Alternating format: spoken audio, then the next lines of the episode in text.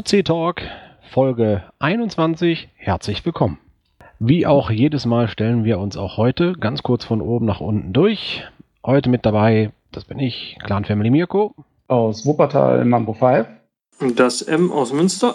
Following Mainz. Nils Lini 11 aus Trier. Und der Rest möchte nur stumm dabei sein, gar kein Problem. Ja, wir haben natürlich auch dieses Mal wieder schöne Themen aufgezogen. Wie immer wollen wir natürlich erstmal mit dem Rückblick auf die Folge 20 äh, Ausschau halten. Da gibt es nicht viel zu sehen. Da gab es ähm, ja nicht wirklich Reaktionen oder zumindest Rückfragen, die direkt auf den Podcast gezielt äh, waren. Wohl allerdings eine Frage, die über das Ticketsystem reingekommen ist. Die haben wir aber für die Chronologie heute etwas nach hinten gestellt. Da geht es nämlich dann ja um eine Frage eines Users, der über unseren Podcast zu uns gefunden hat. Aber es gibt so ein paar andere News. Da sehe ich zum Beispiel OC in the News. Da hat der Mambo 5 wohl etwas gefunden. Was hast du denn da genau gefunden? Ja, und zwar ist das in einem Blog von JR849. JR849 ist ein Geocacher, der schon relativ lange ähm, auch bloggt und in letzter Zeit auch immer mal wieder kritisch sich über so den Statistikwahnsinn äußert, der auf den anderen Plattformen so läuft.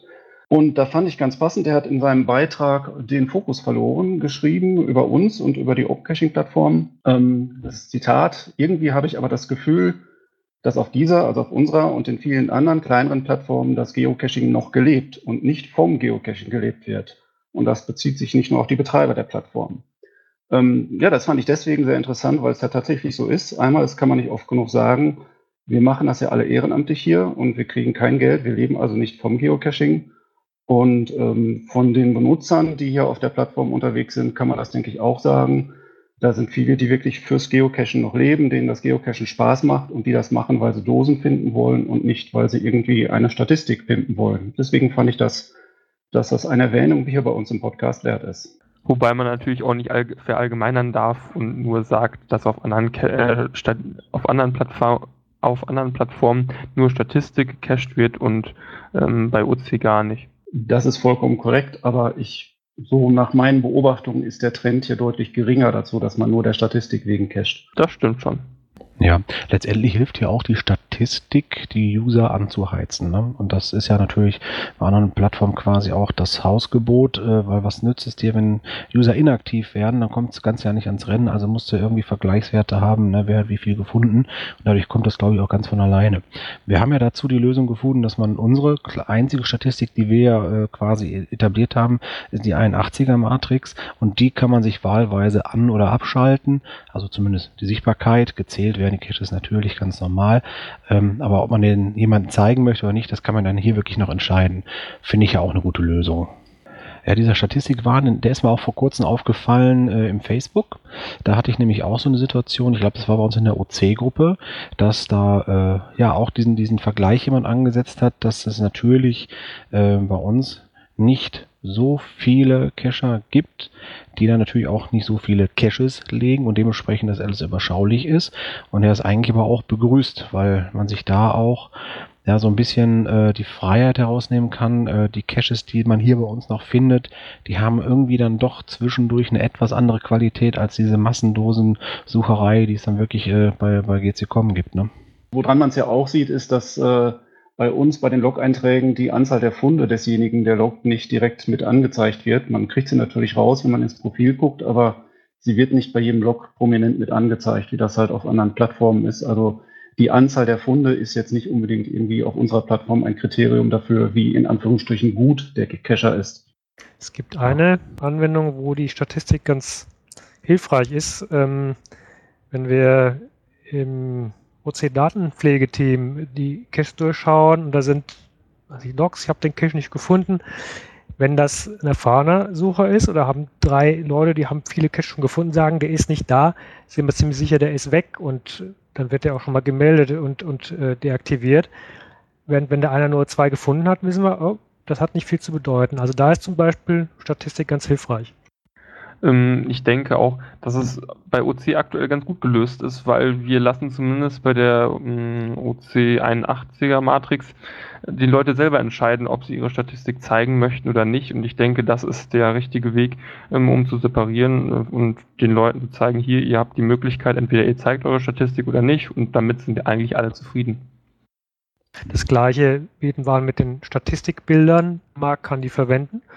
Äh, wird nicht, nicht, also wir fördern das nicht gezielt mit der Statistik, aber Open Caching ist schon offen dafür, wenn jemand, wenn ihm das wichtig ist, soll es benutzen. Mhm. Daraus ist mir auch schon mal eine Idee gekommen und äh, ich bin auch heute echt froh, dass äh, der äh, Following heute mal hier anwesend ist, weil dann kann ich das einfach mal so äh, vor die Füße legen. Was hältst du denn von einer Idee oder ist es machbar, macht es Sinn, dass jemand äh, seine Found Stats aus dem GC exportieren kann, bei uns einfach mal ganz kurz importieren kann und wir die Caches A über die äh, GC-Codes einmal abgleichen können, sofern die denn äh, hinterlegt sind, aber auch gleichzeitig vielleicht den Fundzähler aus GC äh, vielleicht mit einbauen können in den Banner. Also bei uns ist der, der Fundzähler im Moment ganz tief in der Datenbank fest verdrahtet mit unseren Logs. Äh, man kann das also nicht gerade mal schnell ändern. Ja, ich habe mal so überlegt, es äh, gibt ja schon welche, die sagen, ja, ich habe jetzt hier bei GC meine 5000 Pfunds gehabt und äh, bei euch fange ich gerade mit 50 an. Ist mir schon fast peinlich oder so. Und dann hätte man vielleicht sagen können, gut, äh, lad die Fundstatistik äh, einfach hoch, der schmeißt dann nur die Codes, das reicht ja dann einfach zum Abgleichen. Ähm, eine separate Datenbank, wo man sagen kann, so das sind die OC-Funde, das sind die GC-Funde und dann werden beide Zahlen vielleicht äh, auf so einem Banner äh, dargestellt. Ich weiß nicht, ob das äh, ob man sowas vielleicht mal in, in zukünftiger Weise mal in Erwägung ziehen könnte, ob sowas machbar wäre. Ich meine, was man ja immer machen kann, ist, dass man das. In Ruhe überlegen. Es ist also ein Stegreif schwer zu sagen, was das für einen Aufwand macht in der Entwicklung. Geht es nur darum, die Caches abzugleichen, dass praktisch nachgelockt wird ähm, zwischen den gleichen Caches? Oder geht es darum, dass wirklich, wenn jemand bei GC 2000 Funde hat und bei OC 500, dass dann im Endeffekt 2500 oder 2000 plus 500 erscheint. Sowas in der Richtung hatte ich mir jetzt vorgestellt. Also wie gesagt, in der äh, Logdatei oder in, in der ähm, Foundstats, da hast du ja eigentlich nur die GC-Codes, die du einfach kurz abgleichen kannst. Sofern die bei unserem OC-Caches ja hinterlegt sind, haben wir eine eindeutige Über Übereinstimmung, wo man sagen kann, ach guck mal, den hast du gelockt, den hast du noch nicht gelockt. Da kann man natürlich auch wieder sagen, der ähm, Cacher kann das abgleichen, welche OC-Funde fehlen ihm vielleicht noch, die er noch äh, anhaken kann. Und das andere ist ja nur, äh, der hat so und so viele Codes hochgeladen, sind so und so viele Funde, äh, das wäre vielleicht so eine Idee. Aber das können wir mal ins Forum werfen, so als Idee. Äh, vielleicht können wir darüber mal diskutieren, ob das irgendwie umsetzbar wäre. Ist mir mal gerade so spontan eingefallen, hatte ich die Tage schon mal so im Kopf. Also wenn jemand zum Beispiel in seinem C-Benutzerprofil anzeigen möchte, was er auf GC gefunden hat, da haben wir die schöne Möglichkeit, wir haben einen Full-Featured HTML-Editor. Man kann da einfach das GC-Statistikbild mit verlinken, wenn man das möchte, und hat dann seine GC-Funde oben im OC-Profil drinstehen, die Statistik. Ja gut, über das äh, Profil kann man natürlich auch äh, überhaupt viel machen. Das äh, habe ich auch schon mal gesehen. Ich habe auch mein Profil bearbeitet und äh, da kannst du ja wirklich äh, hervorragend editieren. Wobei hatten wir letztens, glaube ich, eine Meldung, dass bestimmte HTML-Befehle rausgefiltert werden. War das auch für Profile oder war das nur bei Listings? Es wird überall, wo HTML möglich ist. Das heißt, in den Listings, in den Logs, Benutzerprofil und jetzt auch in den neuen Cache-Listenbeschreibungen werden Sachen rausgefiltert, die Probleme machen können beim Einbetten in die OC-Website. An dem Filter, da kann man aber auch noch einiges verbessern. Ja, Statistik natürlich nicht unser Hauptaugenmerk, äh, aber sicherlich etwas, was wir äh, nicht aus den Augen verlieren, wo auch ein bisschen, äh, ja, die Community oft immer sagt, so ein bisschen Statistik wäre nicht schlecht, zu viel brauche ich aber nicht. Aber ich denke mal, werden wir einen Mittelweg finden, dass da jeder bedient wird. Ansonsten ist es natürlich an euch, liebe Hörer, wenn ihr äh, Ideen habt, äh, was für Feature äh, euch fehlen, dann gibt es die Möglichkeit, uns im Forum dazu zu stoßen oder natürlich auch einfach als Kommentar schon mal so die Diskussion hier unter unserem äh, Podcast anzuregen und äh, dann werden Sachen mal diskutiert. Wenn es dann Spaß macht, macht es dann vielleicht auch irgendwann mal ein Entwickler und setzt es um. Dann kommen wir mal zum nächsten Thema. Ähm, da gibt es nämlich etwas, ja, sollen wir jetzt in, in Trauer verfallen oder stille Anteilnahme? Die Cache-Community verabschiedet jemanden. Zumindest online ähm, per Podcast. Genau, er war letztens auch schon mal in unseren Podcast-Folgen äh, mit zu Gast, hatte auch schon mal kritische ja, Meinungen zu uns, hat sich das also auch angeschaut, was wir mit unserem Podcast so treiben und am Ende vom Lied äh, wünschen wir ihm alles Gute ne? und wenn er wieder neue Ziele braucht, weiß er, wo er uns findet. Dann sind wir mit den externen News quasi äh, durch und können eigentlich zu aktuellen äh, Situationen und äh, Dingen hier bei uns in OC sprechen. Wir haben äh, in ja, knapp einem Monat, also knapp vier Wochen, haben wir endlich unser OC-HQ-Event, das Jahrestreffen in Düsseldorf. OC 120 Friedrich Detlef FD, also OC 120 FD. Seid ihr schon alle angemeldet? Selbstverständlich. Selbstverständlich. Ja, aber so ist brav. ja, also wir haben natürlich äh, wirklich schon einige Anmeldungen. Wie man so schön sagt, es sind natürlich noch Plätze frei. Und ähm, ich habe mit dem Veranstaltungsort vor Ort äh, schon mal äh, ein Vorabgespräch geführt. Die fragten natürlich zunächst erstmal, äh, wer seid ihr?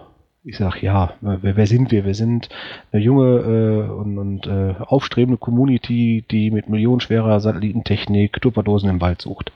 Ja, da war natürlich äh, das Verwirrungsspiel erstmal groß. Man muss sich vorstellen, ich habe dort gesprochen mit der Werkstatt für angepasste Arbeit. Bedeutet also Behindertenwerkstätte. Der Veranstaltungsort wird nämlich von einer Behindertenwerkstätte betrieben. Das ist ein kleiner Bauernhofladen mit einem angeschlossenen Hofcafé und eine Minigolfanlage und ein Streichelzoo und das ist alles sehr familienfreundlich und äh, behindertengerecht natürlich äh, aufgebaut. Ja, die freuen sich, uns äh, begrüßen zu dürfen, haben auch schon fest zugesagt, dass die uns entsprechende Sitzmöglichkeiten bereitstellen können und wollen. Äh, da ich jetzt nicht davon ausgehe, dass wir dreistellig werden, sollten wir auch keine Probleme kriegen, was das anbelangt. Ähm, da aber allerdings nochmal an unsere Hörer direkt der Aufruf, wenn jemand aus der Umgebung Düsseldorf gerne dazu stoßen möchte, also sagt, äh, nach Düsseldorf, da komme ich gerne mal hin, muss ja nicht die Umgebung direkt sein, ähm, dann wäre es schön, wenn ihr euch nicht unbedingt am letzten Tag vorher noch schnell eben anmeldet, sondern zumindest schon mal ein Will Attend ähm, signalisiert oder wenigstens eine Note mit, weiß ich nicht, aber ich würde vielleicht ganz gerne, weil wir natürlich auch ähm, das Team vor Ort auf die ungefähre Personenzahl ja, vorbereiten sollen. Das heißt, wir sollen denen in der Woche vorher die aktuelle Zahl nochmal durchgeben, wie viel wir bis dahin sind. Und äh, dann einmal natürlich, um die Tische und Stühle bereitzustellen, weil es gibt sowohl eine Indoor- als auch Outdoor-Lösung für uns. Bei schönem Wetter sitzen wir draußen im Bierzeltgarnituren äh, und bei nicht so schönem Wetter würden wir drin im Café sitzen können. Und ähm, ja, auf unserer Homepage beziehungsweise auf unserem Blog ähm, und äh, im, im, Listing selbst haben wir natürlich alles verlinkt. Wir haben äh, Fotos 360 Grad von vor Ort. Wir haben die äh, eigentliche Speisekarte, die das Café zu bieten hat. Somit kann man im Vorfeld schon genau schauen, ob da für jeden was dabei ist.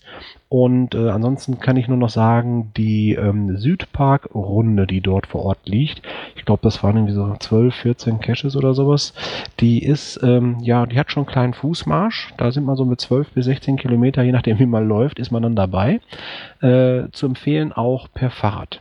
Das heißt, äh, wer dort eine Möglichkeit hat, vielleicht auch ein Fahrrad mitzubringen, ne, weiß nicht, am Auto irgendwie hinten am Hänger drauf oder sowas, auch das äh, lässt sich unheimlich gut dort machen. Wir laden also weiterhin gerne ein, besucht uns in Düsseldorf und dann habe ich einen Punkt aufgeschrieben. Wir suchen natürlich noch Themen für die Tischunterhaltung. Da wollte ich noch gucken, dass wir mal ein äh, Thread im Forum errichten, falls es denn irgendwas gibt, was man vor Ort mal immer schon mit uns so besprochen haben möchte.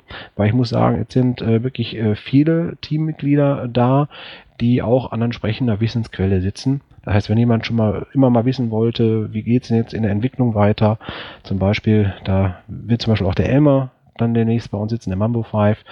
Ähm, ja, und da denke ich mal, können viele offene Fragen vielleicht mal äh, geklärt werden und so ein bisschen hinter die Gardinen von OC geguckt werden. Vielleicht macht in der Zwischenzeit der Mambo 5 mit dem nächsten Thema weiter. Du hast eine App getestet?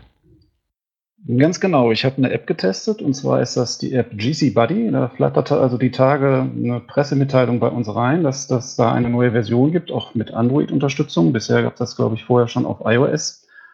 Und da GC Buddy auch ähm, OpenCaching.de Support versprach, habe ich mir das natürlich mal genauer angeguckt. Ähm, das ist eine App, die richtet sich vor allem an Multicacher. Das heißt, man kann da in der App die Formeln hinterlegen für die einzelnen Wegpunkte mit Variablen, 26 Variablen von A bis Z, wie man das so üblicherweise bei Multicaches macht. Und ähm, das bereitet man zu Hause vor. Und kann dann später, wenn man beim Cachen unterwegs ist, die Ergebnisse direkt in die App eintragen. Wenn man dann also beispielsweise die Quersumme des Baujahrs der Scheune ähm, ausgerechnet hat, rechnet man die da ein und ähm, die App rechnet dann aus den hinterlegten Formeln direkt die Koordinaten des nächsten Wegpunktes aus. Ist eine sehr schöne Sache, funktioniert auch tadellos. Es unterstützt auch die, ja, die gängigen Aufgabenstellungen, die man so beim Multicachen braucht, sprich Buchstabenwerte, Buchstabenwortwert, Quersumme ausrechnen und ähnliches. Also die allermeisten Multicaches kann man damit wahrscheinlich lösen. Und das funktioniert sehr gut und wie gesagt, zu, unterstützt auch opencaching.de. Ähm, kleine Wermutstropfen, so ein paar Sachen haben mir nicht so gut gefallen. Ähm, Caches von opencaching.de kann man zwar importieren, aber man kann noch nicht direkt aus der App heraus loggen. Das finde ich noch ein bisschen schade, aber da hat mir die Entwicklung auch gesagt, dass sie daran arbeiten. Ähm, eine zweite Sache, die nicht nur opencaching.de Caches, sondern generell Caches betrifft, ähm, wenn man so einen Wegpunkt hat, kann man mit der App direkt sich quasi per Kompass, also Richtung und Entfernung, zu diesem Wegpunkt führen lassen wenn man irgendwo ist, wo das Wegenetz ein bisschen verzweigter ist, wenn man sich das vielleicht auch auf der Karte anzeigen lassen. Und diese App GC Buddy unterstützt leider nur ein bestimmtes Kartenprogramm, ich glaube Maps.me heißt das. Und ähm, das kann zwar auch Offline-Karten und ähnliches, aber ich denke, viele von uns haben schon ein Kartenprogramm, ein Geocaching-Programm auf dem Handy, CGO, Locus Maps oder ähnliches wo man auch Offline-Karten drin hat und die möchte man natürlich dann gerne auch aus dieser App heraus nutzen, weil man möchte ja nicht jetzt nochmal komplette Offline-Karten runterladen. Und ähm, das ist eine Funktion. Aus meiner Sicht lässt sich das mit Android relativ gut machen, dass man jede beliebige App ähm, benutzt, um so einen Wegpunkt dann darzustellen. Da hat mir aber die Entwicklung auch gesagt, dass sie daran arbeiten und das überlegen sie einzubauen in der zukünftigen Version. Und was man zum Schluss nicht vergessen darf, die App ist kostenpflichtig, relativ teuer sogar, finde ich, für meine Verhältnisse, wenn man das auch mit anderen Apps vergleicht.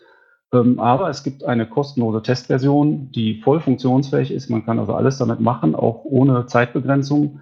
Sie ist lediglich auf einen Geocache ähm, reduziert. Das heißt, man darf nur einen einzelnen Geocache damit bearbeiten. Wenn man einen neuen Geocache importiert, wird der alte gelöscht. Ähm, aber um das zu testen, ist das auf jeden Fall eine sehr gute Sache. Ja, Insgesamt hat mir die App gut gefallen. Ähm, sind noch ein paar Dinge, die noch verbessert werden konnten. Und gerade wenn man dann auch auf unserer Plattform direkt aus der App loggen kann und Offline-Karten beliebiger Apps benutzen kann, dann ist das eigentlich eine schöne runde Sache. Hat mir gefallen.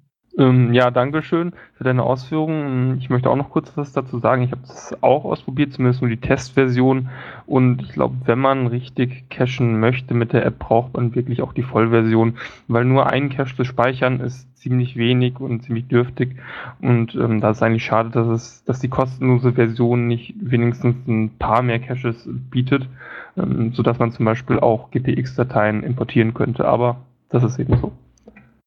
Ja, das handelt sich also letztendlich um eine kostenpflichtige kommerzielle App, die allerdings beide Plattformen unterstützt, also iOS und Android. Und das ist ja das und unseren Cachern immer wichtig, dass äh, die einen und die anderen auch beide da bedient werden können. Ja, äh, Nachzügler 4VS, ich grüße dich. Schön, dass du noch dazu gestoßen bist. Ja, hallo zusammen. Ja, also so eine App-Entwicklung ist natürlich umfangreich. Ähm, wie gesagt, der Entwickler hat uns nochmal geschrieben, äh, auch nochmal mir im, im Nachgang, äh, dass er es äh, gut findet, dass wir die App begrüßen. Ich sage natürlich, klar, warum sollen wir sie nicht begrüßen, wenn äh, Leute das Geld dafür ausgeben möchten, da können wir uns natürlich nicht wehren. Äh, der Okapi-Zugriff, das ist das, woran er noch ein bisschen bastelt, äh, das soll dann noch funktionieren, dass das mit dem Loggen dann auch klappt. Und ähm, ja, ich habe schon mal angedeutet, ob er nicht nur über den Preis nachdenken möchte. Wir sind eine Open-Source-Plattform Plattform, sage ich, ähm, hat er gesagt, da muss er nochmal mit seiner Partnerin drüber sprechen. Vielleicht wäre ja auch eine Option, eine reduzierte Version anzubieten, die nur OpenCaching.de Support macht und die wird dann zum reduzierten Preis angeboten. Und wenn man alle Plattformen haben will, zahlt man halt den vollen Preis. Das, das war fair.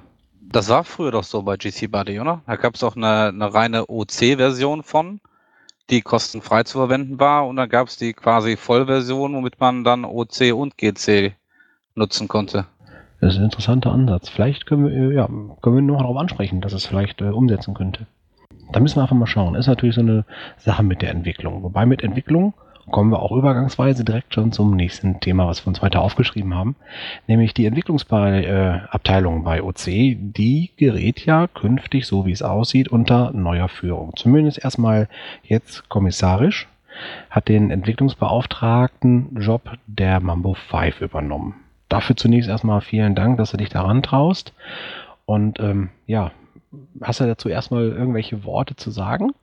Äh, ja, da bin ich jetzt natürlich super vorbereitet. Ich kram mal gerade meine Rede aus, meine Antrittsrede, die ich mir überlegt habe. Ja, ähm, nein, Quatsch. Äh, also, ähm, so viel kann ich da nicht zu sagen. Also, ich bin Geocacher aus Überzeugung seit 2010, wie viele andere auch auf der Seattle-Plattform angefangen, vor einiger Zeit auf, auf zu opencaching.de gewechselt einfach weil ich ähm, ein großer Fan bin von Open Software und das Engagement, was das Team hier leistet, einfach sehr begrüßenswert finde. Das ist also ganz toll, was hier auf freiwilliger Basis ehrenamtlich aufgebaut worden ist. Das möchte ich gerne mit unterstützen.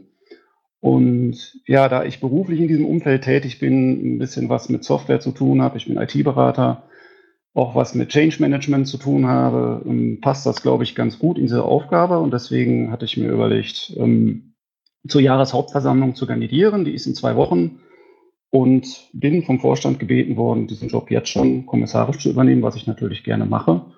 Und ähm, ja, kann ich schon so ein bisschen zum nächsten Thema überleiten. Wir haben auch schon direkt ähm, neue Software zu vermelden, einen neuen Softwarestand. Äh, ich frage mal ganz zart an, äh, Following, würdest du eventuell über die Neuerung in der Version 3.13 etwas erzählen wollen? Also ich glaube, äh, dass der Mambo 5 das viel besser kann als ich. Okay, dann mache ich das mal. Aber programmieren kannst du definitiv viel besser, weil da sind nämlich ganz tolle Sachen dabei, muss ich ganz ehrlich sagen. Ähm, also erstmal ganz großen Respekt und vielen Dank an die Entwicklung, die ja im Moment zum allergrößten Teil von Following gemacht wird. Ähm, das ist echt gut geworden, was da rausgekommen ist ähm, sind eigentlich ja ein paar Bugs gefixt worden. Da ähm, gehe ich jetzt gar nicht so im Detail drauf ein. Das kann man auch in dem Blogbeitrag ähm, nachlesen, was da genau gemacht worden ist. Sind aber drei tolle neue Features dabei. Ähm, einmal, ich fange mal mit dem an, von dem man auf den ersten Blick am wenigsten sieht. Es war ja bisher so, dass wenn man Images, also Bilder hochlädt in Cache-Listings, dass die seit einiger Zeit umgerechnet werden, grundsätzlich immer nach JPEG konvertiert werden und wenn sie eine bestimmte, wenn sie relativ groß sind, werden sie also äh, verkleinert. Das heißt, sie wurden grundsätzlich immer verkleinert. Und das gab halt gewisse Einschränkungen bei der Gestaltung von Geocache-Listings, ähm, weil halt zum Beispiel animierte Bilder nicht funktioniert haben oder weil, äh, weil ähm, Informationen, die man in Bildern versteckt hat, das wird ja bei Rätselcaches häufiger gemacht. So in JPEGs kann man so ganz neckische Sachen machen und hier oder da Sachen verstecken. Ich will jetzt nicht spoilern. Das ging aber dann bei dieser Umrechnung verloren und ähm, das gab halt gewisse Einschränkungen. Und ja, mit der neuen Softwareversion ist es jetzt so, dass Bilder, die eine Größe von 250 Kilobyte nicht überschreiten, so wie sie sind, in dem Format, in dem sie hochgeladen werden, auch gelassen werden. Und man kann sie so wie sie sind ins Listing einbauen. Das heißt, man kann auch durchaus in JPEGs wieder Informationen verstecken. Man kann animierte ähm, GIF-Dateien hochladen und benutzen. Und das gibt also neue Möglichkeiten bei der Gestaltung von Listen, von Listings. Ähm, ähm, ja, die zweite Ge Geschichte. Ich hätte noch eine kurze Frage zu der Bilder-Upload-Geschichte. Ähm, wie sieht das aus, wenn ich einen, einen, einen Log habe und in dem Log ein Bild dazu hochlade? Werden dann diese EXIF-Dateien, zum Beispiel die Geocaching-Koordinaten, ähm, gleich mit gelöscht, damit praktisch kein Spoiler, zum Beispiel bei MysteryCast entstehen kann? Oder sind die aktuell noch drin? Das müsste ich den Following fragen. Das konntest du vielleicht beantworten. Da bist du mehr drin. Also wenn die Datei äh, maximal 250 Kilobyte groß ist, sollte sich nichts dran ändern und äh, alles noch vorhanden sein. Nur in den äh, Thumbnail-Bildern, in den Vorschauer, da äh, fehlt schon mal was. Aber das volle Bild sollte unverändert sein.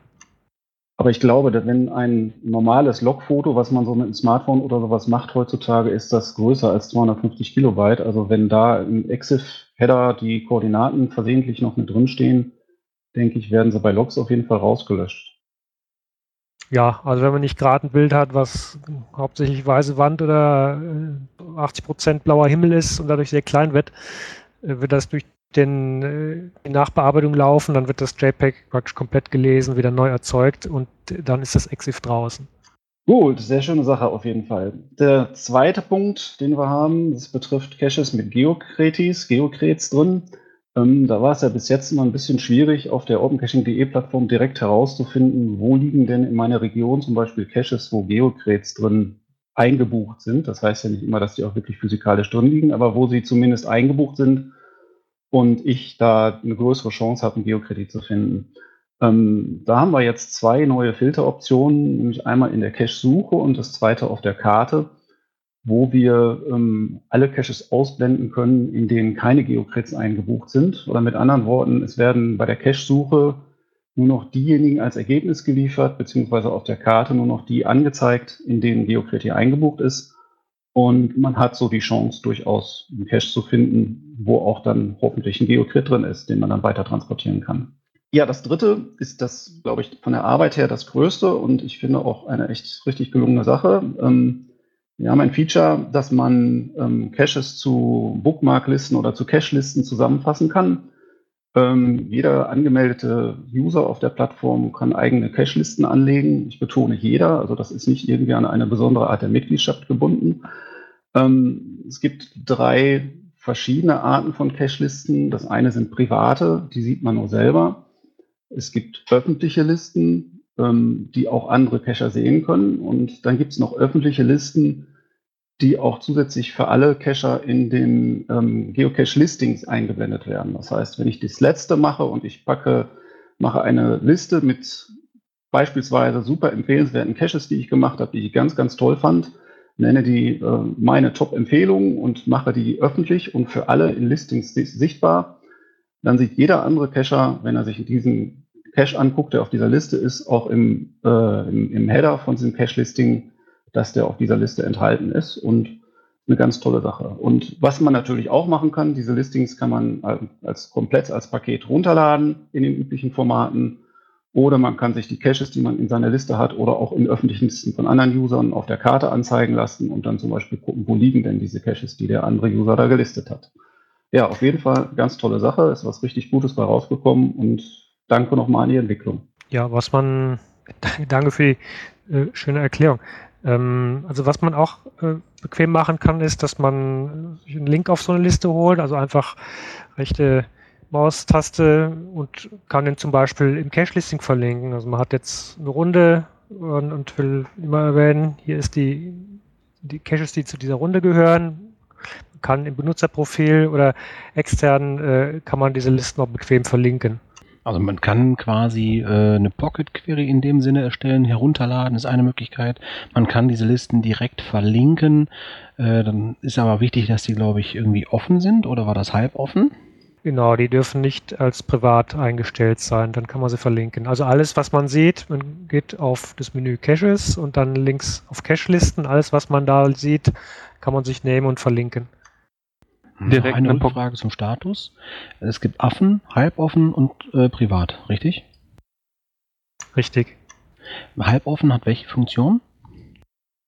Dass es nicht in den Cache-Listings auftaucht. Also wenn ich zum Beispiel sage, ich habe hier ein paar Caches, die gefallen mir gut und ich möchte das anderen mitteilen, in meinem Profil oder den anderen, aber die Information ist für die, die die Cache jetzt gefunden haben, vielleicht nicht interessant. Vielleicht sind die Cache über also die ganze Welt verteilt oder es hat ein, äh, man kann also damit einschränken, dass es nicht in den Listings erscheint. Das ist quasi, das ist quasi genau so wie bei YouTube, wenn du ein Video einstellst äh, und das aber nicht äh, für einen Channel freigibst. Das heißt, das ist nur sichtbar, wenn du einen Link kennst. Ja, damit genau. es nicht in, in öffentlichen Suchen ähm, auftaucht, zum Beispiel.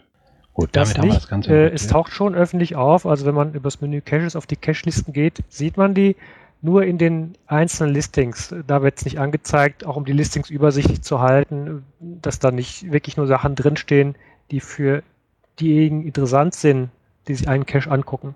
Es gibt ja so die Uneigenart, dass manche Leute so To-Do-Listen anlegen. Ist das dann da sinnvoll? Zum Beispiel. Oder jemand sagt, ich will also ich alle meine Wirtelfunde als Liste haben oder alle meine Nichtfunde das wird wenig Sinn machen, wenn das dann in den Cache-Listings drin steht. Dann sagt man einfach Liste öffentlich, aber nicht in den Listings, also praktisch dieser halböffentliche Status und kann es damit mitteilen, was man da zusammengestellt hat, ohne dass es in jedem, bei jedem Cache mit drin steht. Ich glaube, was auch noch ein sinnvoller Anwendungsfall für diese halboffenen Listen wäre, ist, wenn ich wirklich plane, mit einem anderen Cacher oder mit zwei, drei anderen Cachern eine größere Cache-Tour zu machen und ich schon mal sage, hört mal zu, diese zehn Caches habe ich auf der Liste, die liegen am Weg die möchte ich gerne machen, dann kann ich die auf eine Liste packen, kann den anderen einfach den Link von dieser Liste geben und die wissen halt, was da geplant ist. Aber ähm, da das ja trotzdem noch was quasi Privates zwischen mir und meinen anderen Cacher-Teams ist, taucht es jetzt nicht automatisch in den Cache-Listings mit auf und jemand, der jetzt gar nicht zu dieser Truppe gehört, die da losziehen will, wird dann auch nicht davon irgendwie abgelenkt oder beeinträchtigt oder sonst irgendwas. Den interessiert das ja nicht unbedingt. Ich hätte dann mal einen Denkansatz oder eine Frage zu. Die halböffentlichen Listen, aus welchem Grund tauchen die dann überhaupt in den Cache-Listen auf? Wäre es da nicht vielleicht sinnvoll, das wirklich so zu machen, dass man sagt, es gibt A, private Listen, die nur derjenige selbst sehen kann. Dann gibt es die sogenannten halböffentlichen, die tauchen weder in Cache-Listings noch in den Caches selber auf. Aber wenn man den Link kennt dahin, kann jeder die aufrufen. Und dann gibt es die ganz öffentlichen, die stehen in den Caches, in den Cache-Listen und über Link weitergebbar. Wäre das nicht so vielleicht sinnvoller? Weil ich kann mir diesen, diesen einen Fall nicht so, wenn ich zum Beispiel mit drei, vier Cachern was unternehmen will, dann kann ja trotzdem jeder andere Cacher, sag ich mal, meine, meine Cache-Liste sich angucken, wenn sie halb öffentlich ist. Aber da sehe ich den Sinn da nicht so hinter. Oder ich habe äh, irgendwie noch nicht die, die ideale ähm, Maßnahme dafür gefunden. Also kann man drüber nachdenken. Mal zu erklären, das sind eigentlich zwei verschiedene äh, Arten von Listen. Das eine ist, ähm, ich will zum Beispiel öffentlich machen, ja, bestimmte Caches, die, äh, die haben mir irgendwo gut gefallen, will das in meinem Profil zum Beispiel drinstehen haben. Dann mache ich eine öffentliche, äh, also dieser Sta Status öffentlich, aber nicht im Cache-Listing, mache ich so eine Liste. Dafür ist das interessant. Also man will schon, dass es gesehen wird, Beispiel im Benutzerprofil, aber nicht, dass in jedem Cache-Listing drin steht. Das andere, was du ansprichst, dass man es nur für Freunde machen will, dafür ist vorgesehen schon, als äh, man könnte noch einen vierten Status dazwischen setzen, zwischen das Privat und dieses einfach öffentlich, äh, nur für Freunde. Da hatten wir gesagt, wir wollen, denken auch drüber nach, vielleicht wollen wir sowas wie Freundelisten einbauen. Und äh, da gibt es einige andere Sachen, die damit zusammenhängen. Und da überlegen wir noch, was da sinnvoll ist. Aber das wäre eine Möglichkeit, man könnte noch so einen, diesen Status dazwischen setzen. Es ist in der Datenbank vorgesehen. Okay, das können wir dann ja mal diskutieren im Forum, im öffentlichen, dass da jeder seine Meinung mal zu kundtun kann. Es ist auch einfach so, es ist was Neues. Wir haben einige Sachen neu gemacht, die es so genau in dieser Form auf keiner anderen Geocaching-Plattform gibt. Es gibt andere, die auch Listen haben, die machen das aber anders. Und wir müssen auch einfach jetzt mal Erfahrung damit sammeln. Wie wird es genutzt? Äh, was wünschen sich die Leute noch? Äh, das kann man noch gar nicht so richtig sagen, weil es so neu ist. Ja, das vor allen Dingen wertvoller daran ist ja wirklich, dass wir jetzt hier nicht sagen müssen, äh, wir haben irgendwas nur nachprogrammiert. Das, das freut mich ja auch um einiges viel mehr, weil du wirklich ja auch Optionen hinzugemacht hast, äh, die aus der Erfahrung, aus dem ähm, ja, Verlangen der Nutzer kommen. Das heißt, äh, du hast ja auch selber überlegt, was würde ich die mit mir gerne selber irgendwie ermöglichen und da hast du gemerkt, die und die Funktion fehlt hier. Also von daher äh, quasi jetzt offiziell gesehen Bookmarklisten endlich auch bei OC, aber halt in eigenen Style ja, auch die Möglichkeit, HTML-Beschreibung zu machen oder wirklich eine schöne, aufwendige Beschreibung, die so eine Liste erklärt. Das ist auch neu, das haben wir Open Caching jetzt drin. Das ist äh, ein Alleinstellungsmerkmal. Auf jeden Fall. Ich habe das schon gesehen. Du hast da, ich glaube, eine Safari-Liste gemacht, äh, wo auch mit äh, Images, also Safari-Logo war da eingebaut und also richtig fleißig HTML-Code drin, damit man auch wirklich sehen kann, was das für eine Inhaltsliste ist. Ja, man kann auf jeden Fall äh, auch hier im OC Talk nochmal dazu einen Kommentar hinterlassen. Habt ihr die Funktion schon entdeckt, liebe Hörer? Äh, was haltet ihr davon? Habt ihr irgendwelche Ideen, Anmerkungen dafür? Kommt äh, auch gerne ins Forum, diskutiert mit uns über diese Funktion, äh, die Following dort programmiert hat für uns. Äh, ja, ich bin froh darum, dass es einen wirklich Mehrwert jetzt für uns darstellt. Ähm, Bezug nehmend auf ein der ähm, Teile des Software-Updates, äh, da habe ich gerade noch schnell bei uns äh, in den Tagesablauf reingeschrieben, CGO-Update. Das ist ja vor kurzem nochmal abgedatet worden und wir hatten das schon mal, äh, als die Jungs von CGO auch bei uns waren, schon mal äh, vorgeplänkelt, dass es das demnächst geben wird.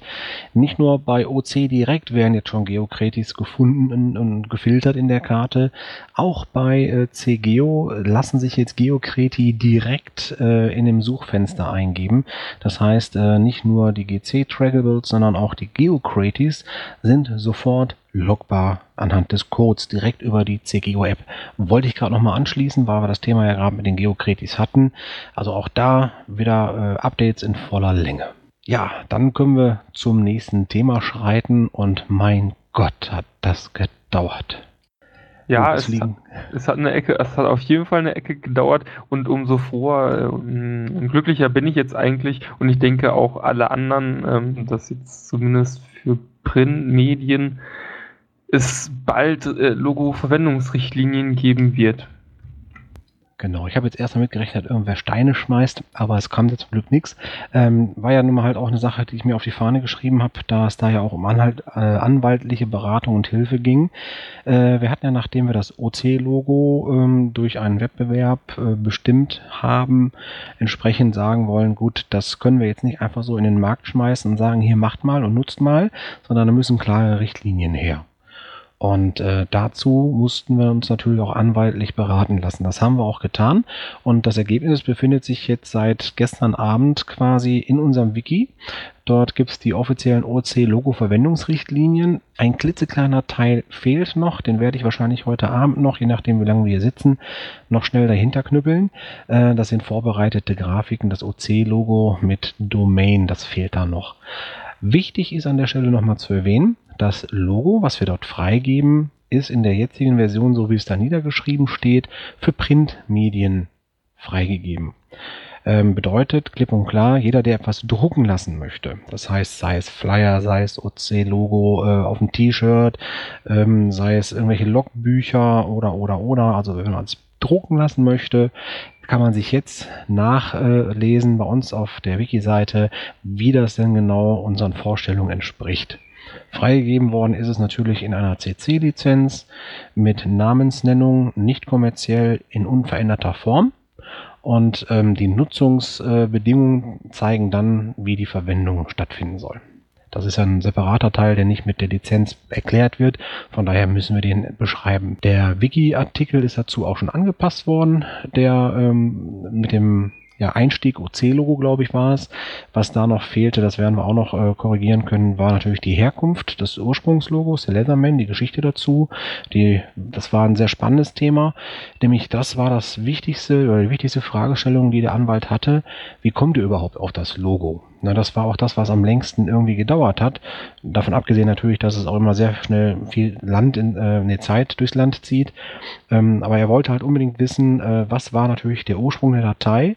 Äh, ist es wirklich Public Domain gewesen, dieser Leatherman? Und da musste ich wirklich viel für recherchieren, um da die Quellen zu finden, dem Anwalt das zu zeigen und sagen kann, okay, ihr dürft also mit Public Domain im Prinzip machen, was ihr wollt. Und äh, dann ist das okay, dass ihr daraus ein neues Logo kreiert habt.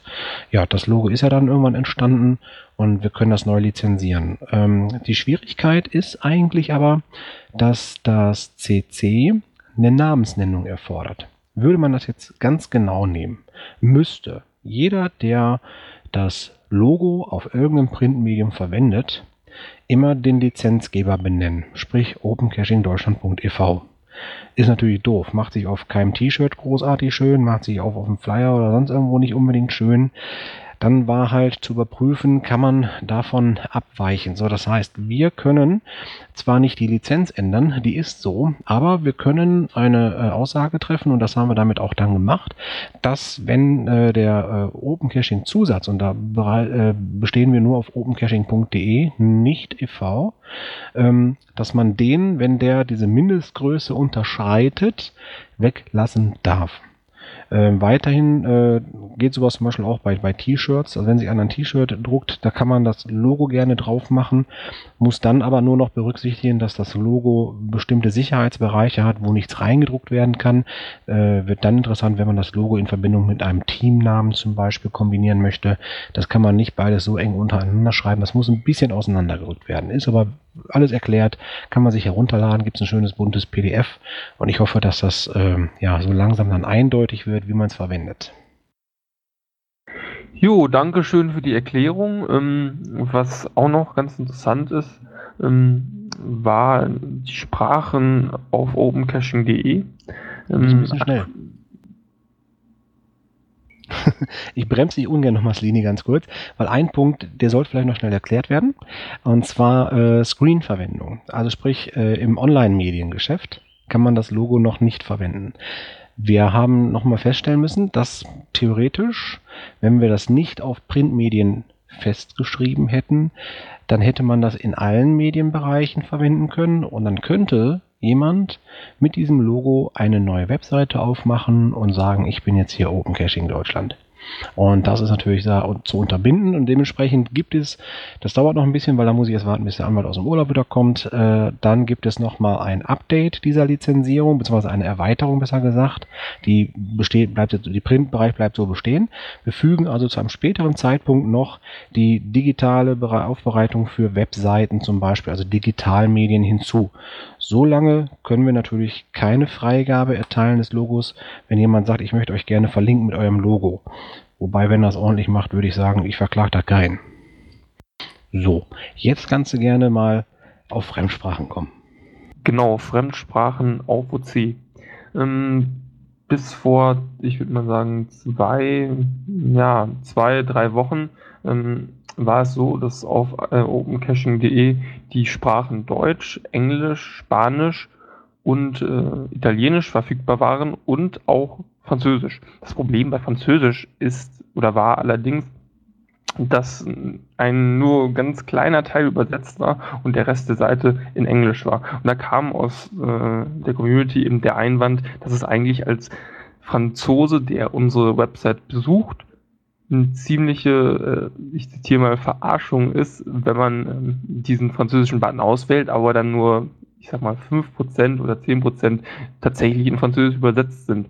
Ähm, und dementsprechend gab es dann die Frage, wie soll das gehandhabt werden? Und äh, für die Sprache Französisch hat sich aktuell ähm, Team Brummi gefunden und die übersetzen aktuell sehr fleißig eben opencaching.de in Französisch und äh, daran zusammenhängend äh, ergibt sich auch die Frage, inwiefern soll Open Caching eigentlich internationalisiert werden, beziehungsweise wie viele Sprachen sollen überhaupt verfügbar sein und ist es gewollt, dass viele Sprachen verfügbar sind?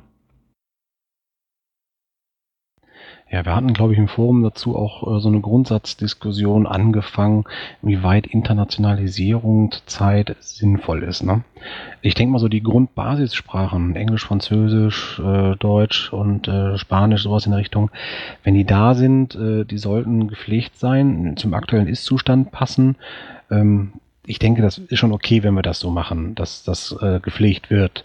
Sagen Leute sind, die die Sprache unterstützen können, sollte man die auch drin haben und wenn dann aber auch zu einem ordentlichen Anteil übersetzt haben. Möglichst natürlich vollständig. Ähm, die Frage, wie es momentan mit international weitergeht, ähm, ja, ich denke, da werden wir noch ein bisschen erstmal uns selber konzentrieren müssen, hier auf unsere eigene Plattform in, in Deutsch, die weiterentwickeln bis dann das Interesse, glaube ich, größer wird, dass es auch wieder internationaler werden kann. Ich denke da an die Niederländer zum Beispiel, die ja bis, bis äh, ja, man kann fast auch sagen, kurzen noch bei uns waren. Ähm, ob die vielleicht wieder zurückkommen würden, dann muss man natürlich Niederländisch anbieten können und so weiter. Äh, da gab es ja noch eine Konzeptüberlegung, wie man das letztendlich konzeptionieren kann.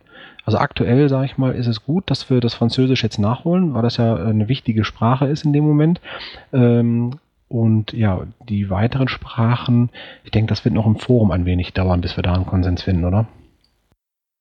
Also zum Niederländisch ist zu sagen, dass da schon mal dran gearbeitet wurde und so ein knappes Drittel ist übersetzt. Das ist zu wenig, um das online zu schalten. Wenn jetzt jemand sagt, oh, ich habe Spaß daran und möchte es fertig machen, steht dem nichts im Wege. Wir geben dann Übersetzungsdatei raus und wenn wir die zurückkriegen, spielen wir, stellen wir die online und dann ist das drin. Ich ja, denke, was vielleicht auch noch interessant wäre, wären die Sprachen von unseren Schwesterplattformen, wie eben gerade angesprochen Niederländisch oder auch Tschechisch bzw. Polnisch, die auch noch nicht verfügbar sind. Was jetzt noch hinzukommt, es geht nicht nur um Übersetzung, äh, sondern ähm, oder es geht bei Übersetzung nicht nur darum, einfach Texte zu übersetzen, sondern wenn wir das konsequent machen wollen, muss auch programmiert werden und Programmcode noch angepasst. Beispielsweise verschickt Open Caching bis jetzt nur deutsche Benachrichtigungen für, für öffentliche Cache und für Logs. Ähm, da muss aber entwickelt werden. Das ist ganz alter Programmcode, den man ungern anfasst. Und da äh, ist im Moment so, dass es keine hohe Priorität hat, so verstehe ich es für Open Caching, da jetzt selbst viel Aufwand reinzustecken. Wenn sich ein Entwickler findet, der sagt, ich will jetzt von ich bin in Spanien, ich hätte gern hier die spanischen Mails, ich steige da ein und mache das, steht dem nichts im Wege. Ähm, aber es wird im Moment äh, vom Open Caching Deutschland aus das nicht forciert, äh, die, diesen Bereich zu unterstützen. Wobei bei den E-Mails andere Geocaching-Plattformen das dann so handhaben, dass diese E-Mails alle nur in Englisch kommen. Da hat man sich wohl auch nicht die Mühe gemacht, das zu übersetzen. Nur eine Basissprache letztendlich, mit die nach außen kommuniziert wird. Ja, ich denke, dass sich das Thema Internationalisierung mit Sprachvariablen ähm, ja im Zuge der Weiterentwicklung hier auf OC irgendwann auch etablieren wird, weil ich denke, dass wir ja auch äh, Seite für Seite noch in den verschiedenen Leib, äh, Lips äh, hochbringen werden und dass man da vielleicht auch berücksichtigen kann, dass es jetzt so eine Internationalisierung kommen kann. Äh, ich denke, dass, da muss noch ein bisschen ein Konzept gefunden werden. Das macht dann das Entwicklerteam so unter sich aus, wie das dann von der Strategie her am besten laufen kann. Äh, ganz abschalten sollte man das nicht, äh, denn wir haben internationale Zugriffe, zumindest das, was ich bis jetzt so an statistischen Sachen sehen konnte. Ähm, man muss natürlich ein bisschen gucken, ähm, was zu priorisieren ist. Und aktuell sehe ich eigentlich OC.de mit 99 Prozent aller Besucher als zu priorisieren. Und wenn da jetzt der ein oder andere dabei ist, dessen Sprachdatei nicht fertig ist. Ich glaube, das tut mir dann in dem Moment einfach erstmal nur leid, dass er nicht den vollen Service genießen kann, aber das wird sich, denke ich mal, irgendwann auch äh, ja, einnorden. Ne?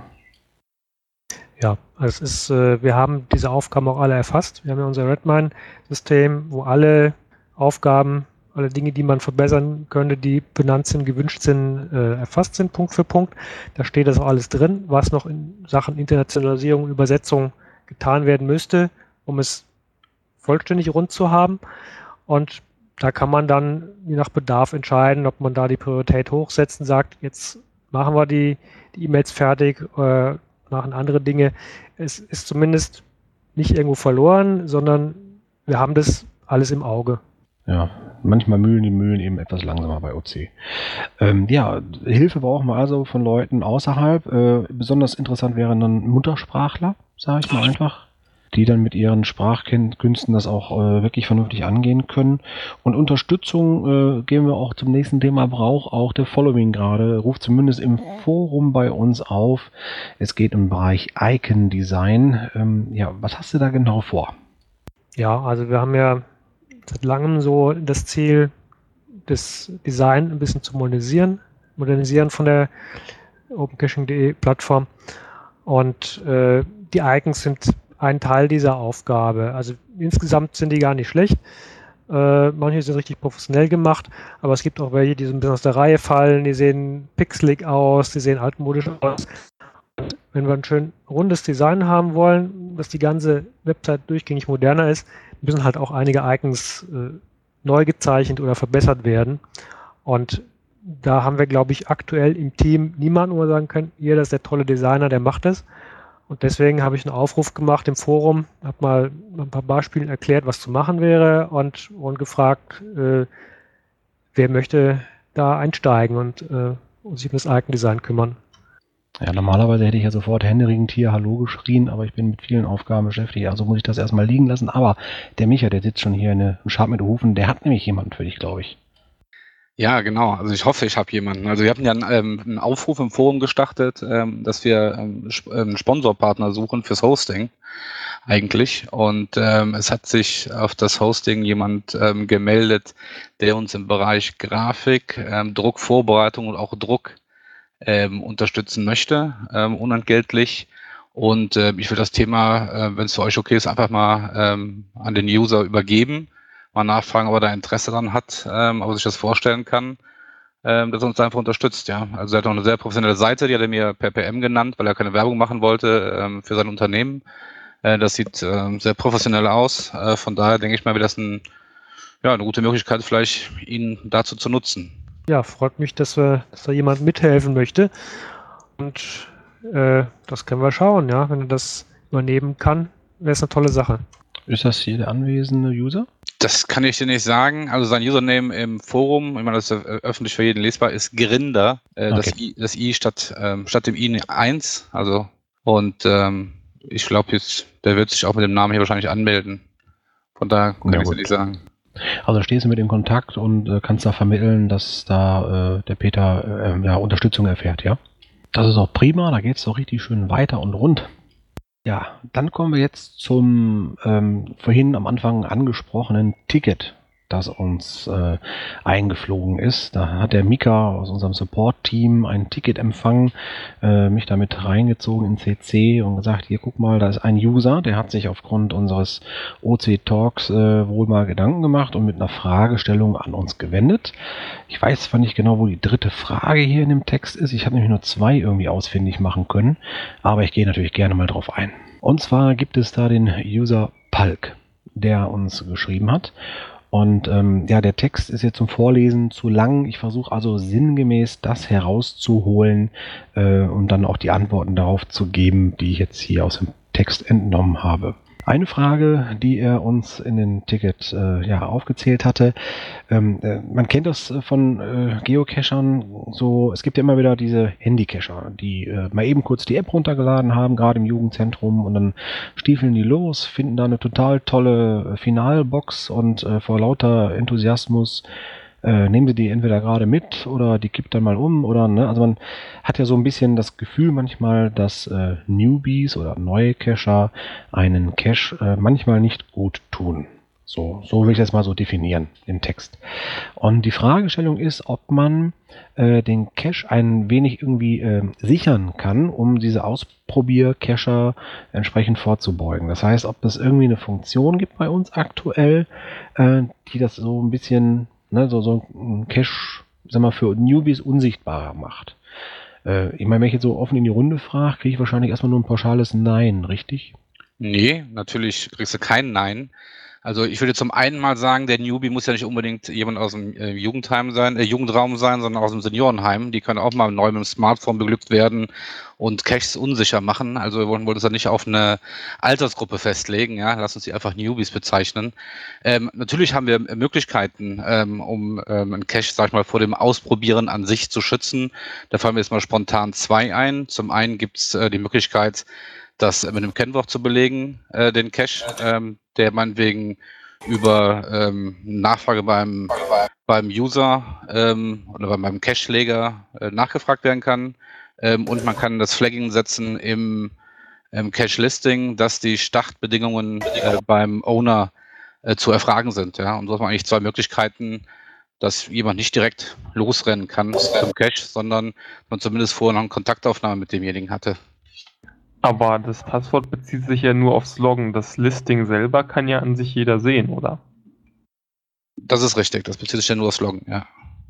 Die Startbedingungsgeschichte? Also es, es gibt keine Möglichkeit, um automatisch zu reagieren, äh, weil wir wissen ja nicht, wenn jemand sich anmeldet, ob der nicht schon seit zehn Jahren geocached und ist aber Open Caching neu, kann man, kann man nichts automatisch machen, sondern wenn, müsste unser Support drüber gehen, müsste mit demjenigen in Kontakt treten. Ich meine, da gibt es ein Problem oder der Cache ist, da, da stimmt was nicht und dann fragen wir nach. Es wäre ja vielleicht eine Möglichkeit, dass bei der Account-Neuanlegung einfach die Auswahl kommt, ob man ein erfahrener Cacher ist oder nicht. Und wenn die Leute vorher nicht so genau wissen, dass die Folge davon ist, dass man dann irgendwie manche Caches nicht sieht, geben die das ja vielleicht auch ehrlich an.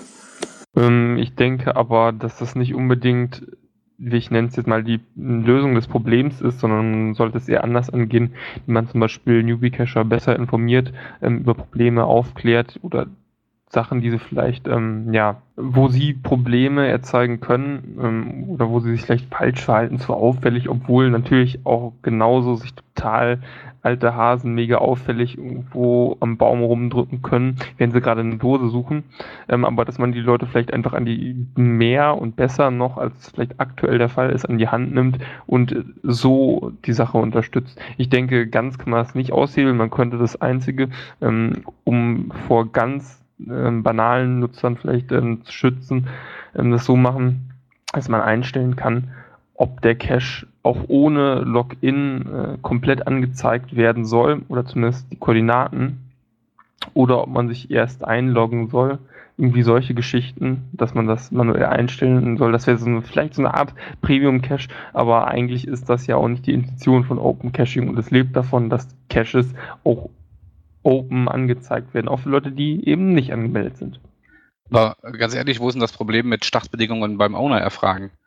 So kann ich, so kann ich, sag mal, die Startkoordinate meinetwegen demjenigen geben, der mich kontaktiert und von da aus geht's dann weiter. Also wie, quasi wie so ein Multi ähm, gedacht, dass dann also die, die eigentliche Koordinate, wo der Cache tatsächlich losgeht, ist nicht öffentlich einsehbar, ja, sondern die wird äh, halt per Mail kommuniziert oder per Telefon oder was auch immer oder SMS, was auch immer, WhatsApp, äh, bekommt er die Startkoordinaten und kann dann erst losgehen. Ja? Dann hat jeder die Möglichkeit, so lange mit dem hin und her zu mailen, zu telefonieren, was auch immer, um dann selbst zu entscheiden, äh, macht er mir den Eindruck, dass er fit genug ist, ähm, um meinen, weiß nicht, tollen Cache, den ich gebaut habe, oder hochwertigen Cache anzugehen oder nicht. Ich meine, es liegt doch jedem dann an seinem eigenen Ermessen, ähm, den freizuschalten oder die, die, die Koordinaten dann weiterzugeben. Das auf jeden Fall schon. Ähm, dagegen würde ich jetzt auch so nichts einwenden, weil das kann man ja als Rätsel-Cache anlegen. Das ist ja kein Problem. Nur eben das allgemeine Ausschließen von Nutzern. Ist die Frage, wie man das handhabt. Oder die frühzeitige Erkennung, die ja schon automatisch gesehen zumindest relativ schwer ist. Also es ist eins von den ganz grundlegenden Prinzipien von Open Caching, ähm, dass jeder die Möglichkeit hat, eigenverantwortlich seine Listings einzustellen, dass man also da auf keinen Fall irgendwie Hürden macht, die irgendwie sagen, du bist neu, äh, da wird irgendwas eingeschränkt. Das, das gibt's nicht, sondern letztendlich hat jeder immer die Möglichkeit, selbst zu entscheiden, was er macht. Es kann natürlich jemand sagen, ich mache den Cache jetzt mit Koordinaten beim Owner erfragen. Man kann, kann dem sowas auch vorschlagen, aber letztendlich muss da schon bei Open Caching jeder Owner die volle Kontrolle haben. Es gibt aber eine andere Idee, die wir früher mal hatten. Äh, äh, warum bieten wir nicht ein freiwilliges Review an? Wer einen Cache reinstellt, kann anklicken, der soll gleich freigeschaltet. Wir haben ja unten dieses sofort veröffentlichen, noch nicht veröffentlichen, zusätzlicher Knopf. Ich hätte gerne, dass jemand meinen Cache prüft. Ich habe wenig Erfahrung. Und dann landet der beim Open Caching Support in der Liste und da guckt jemand drüber. Das ja, wäre auch die, die Idee, dass praktisch, wenn man ganz neu ist und seinen ersten Cache versteckt, ich meine, dass das Open Caching PL so handhabt, dass einmal kurz drüber geguckt wird, nicht, dass ein total unerfahrener Nutzer, der, weil sich gerade davon gehört hat, sich dann das anlegt und dann das Listing zum Beispiel komplett leer lässt, ohne Beschreibung, ähm, das ein, oder den Cache, ich weiß nicht, nach Afrika legt, das kann natürlich also beim Eintippen immer mal passieren, aber dass zumindest so total unerfahrene Nutzer über so einmal eine, einen Reviewer-Prozess bei ihrem erst ausgelegten Cache, ähm, ja, da so ein bisschen Kontrolle behalten wird. Aber wir sprechen ja von zwei verschiedenen paar Sachen jetzt die, die ursprüngliche Frage, so wie ich sie in, in dem, unserem Pirate Pad auch sehe, heißt, dass man einen Cache, den man selber legt, davor schützt oder sichert, dass ihn Neucacher suchen gehen. Und damit kannst du ganz einfach mit den äh, Startbedingungen beim Owner ähm, erfragen, kannst du da eine Hürde einbauen für den Neucacher. Wovon du jetzt sprichst, ist, dass einer, der sich neu anmeldet, noch nie cachen war, dass er seinen ersten Cache legt. Das ist ja, ja, andere, das ist eine andere, eine andere Thematik. Wobei ich das gerne schon in Redmine eintragen möchte. Review erwünscht. Geile Funktion. Ja, klar. Aber das äh, beantwortet nicht die Frage von äh, dem Ticketsteller. Nee. Nee, das ist richtig. Ähm, ich hatte dazu auch eine Überlegung, wobei gerade äh, Following schon eigentlich quasi ein klares Nein dazu äh, geäußert hat. Ähm, nämlich die Idee zu sagen, ähm, der, wer kann diesen äh, Cache sagt gerade, der Owner muss eigenverantwortlich äh, sagen, äh, wer sein Listing gestaltet und so weiter. Ähm, über eine Option nachzudenken, dass man sagen könnte, per Dropdown-Feld vielleicht, äh, derjenige, der das Ding sucht, muss mindestens zehn Funde haben oder sowas in der Richtung oder zehn äh, Mysteries gelöst haben oder zehn, 20, 50, was weiß ich, irgendwie sowas in der Richtung. Ich weiß, was ich meine. Kann man sich sowas vorstellen als Einstiegshöhe? Ich denke, damit schließt du wieder andere Leute aus, die von anderen äh, Plattformen zu Open Caching kommen und zum Beispiel von irgendwem gehört haben, oh, bei Open Caching, da gibt es einen total coolen OC-Only, der an der besten Location ist und will ihn dann suchen, kann ihn aber nicht suchen, weil er gerade neu da ist. Dann muss er erstmal zehn Rätselcaches lösen, obwohl er eigentlich schon relativ viele gelockt hat. Also ich kann mir das auch absolut nicht vorstellen. Also ähm, solche, weil durch diese Auto, durch eine automatische Filterung hast du immer ähm, falsche Werte, die rauskommen. Ja, vielleicht, vielleicht erwischst du 80 Prozent äh, wo es passen würde, aber 20% verärgerst du damit. Mich würdest du auch verärgern. Äh, als Beispiel, ich habe vielleicht äh, auf Open Caching zwei Mysteries gelöst, ja. wenn es jetzt ein toller Mystery Cam und da eine automatische Abfrage kommt, ähm, der muss mindestens 10 gelöst haben, sonst darf er das nicht loggen, dann würde ich ein bisschen in die Röhre gucken und würde sagen, wollte er mich eigentlich veräppeln, ja? Also ich glaube, dass ich lang genug cache, um mit jedem Cache äh, sorgsam umzugehen und nur weil ich zwei Mysteries gemacht habe und noch keine 10, bin ich kein schlechterer Cacher deswegen, ja. Nee, meine ich auch so nicht, aber ich denk, dachte so jetzt als äh, ja, Einstiegshürde einfach. Aber gut, ähm, ist eine Idee. Ich meine, was, was ja auch immer noch geht, ist, dass man, dass man ein, ein Einstiegsrätsel halt macht, was so knackig ist, dass es einer, der wirklich Cache-Erfahrung hat, problemlos lösen kann. Aber ein absoluter Anfänger, der seinen ersten Geocache sucht, ähm, erstmal nicht auf die Schnelle lösen kann. Und damit habe ich ja schon ganz einfach diejenigen ausgefiltert, die überhaupt keine Erfahrung haben. Und die, die ähm, viel Cache-Erfahrung haben, die lösen mein Einstiegsrätsel in zwei Minuten und ähm, können dann los in den Cache suchen. Da brauchen wir gar nichts für programmieren für solche Sachen. Genau, ich denke auch, dass das kann der Owner mit den vorhandenen Mitteln entscheiden, ob er da Hürden einbaut. Und ich denke wirklich, dass eine Automatik, die äh, Caches unsichtbar macht für bestimmte Benutzer, äh, dass es für Open Caching tabu ist, weil es so ein der, der Grundgedanke bei Open Caching war, alle Caches sind für jeden gleich sichtbar, auch für nicht angemeldete Benutzer. Man kann sich auch frei runterladen. Ähm, es würde ein bisschen diesem Prinzip der freien Daten widersprechen. Sehe ich genauso. Hier noch eine, äh, der User M7880. Ähm, ich war eben nicht bei der Vorstellung nicht dabei. Äh, sorry dafür. Der wollte aber, glaube ich, eben was sagen und ist immer zu kurz gekommen. Ja, wollte ich noch was sagen? Nee, ich sagte ja, dass es ja vielleicht eine Idee ist, dass die Leute, wenn sie sich registrieren, einfach per Selbsteinschätzung angeben, ob sie Anfänger. Letzten Satz nochmal bitte wiederholen. Bei der Anmeldung auswählen, ob man Anfänger oder erfahrener Cacher ist, einfach als Selbsteinschätzung, weil ich würde jetzt einfach mal vermuten, dass die Leute, die tatsächlich Anfänger sind, das dann auch ehrlich auswählen. Ja, das ist dann wieder so eine Information, die muss gewartet werden, setzt es nachher nicht weg, dann steht bei jemandem, der nach dem 100. Cache immer noch Anfänger drin, wer weiß, was dann passiert. Äh, also Benutzerprofilinformationen, da wird immer alles falsch gemacht, was man falsch machen kann. Ich, ich würde es wirklich direkter machen. Äh, was ist das Problem? Das Problem ist, dass Cache-Listings eingestellt werden und das Problem ist, dass jemand sich irgendwo äh, unerfahren verhält, dann muss man genau an dieser Stelle ansetzen und im, an der Stelle dann Hilfe anbieten. Ja, für dieses Cache-Listing anlegen, den Filter aus Versehen mehrfach das gleiche anzulegen, den gibt es ja schon. Und genauso könnte man ja auch äh, Filter anlegen, dass äh, wenn die Beschreibung aus Versehen leer bleibt oder wenn die Koordinaten irgendwie äh, völlig zu weit weg von zu Hause oder sowas sind, das wären dann ja auch Sachen, die man äh, dann irgendwie dazu führen lassen kann, dass dann ein Re Review-Prozess irgendwie erzwungen wird. Äh, erzwingen äh, finde ich nicht gute Idee. Äh, wir haben schon seit langem äh, eine der ersten Aufgaben, die in unserer Liste drinstehen, hatte schon mal jemand angefangen und damals leider nicht fertig gemacht, dass solche Dinge geprüft werden und dann kommt eine Warnmeldung zurück. Achtung, willst du das wirklich so? Bei den Koordinaten ist jetzt zum Beispiel so, wenn man einen Cache mit den gleichen Koordinaten einstellt, kann man nicht. Man kann keinen Cache mit den gleichen Koordinaten einstellen, sondern da kommt die Meldung, du kannst Koordinaten ändern und kannst sie nachher gleich machen. Das ist, dass man wirklich ganz bewusst das macht. Man geht mal auf Bearbeiten. Und interessante Sache, gestern hat das jemand gemacht. Da wollte jemand nämlich zwei Multis reinstellen, die am gleichen Punkt starten. Und dann ist er rein, hat den einen um ein Tausendstel Grad verändert und hat dann entsprechend dieser Anleitung die Koordinaten wieder gleichgesetzt. Jetzt seid ihr gerade ein bisschen aus dem Thema rausgesprungen, ne?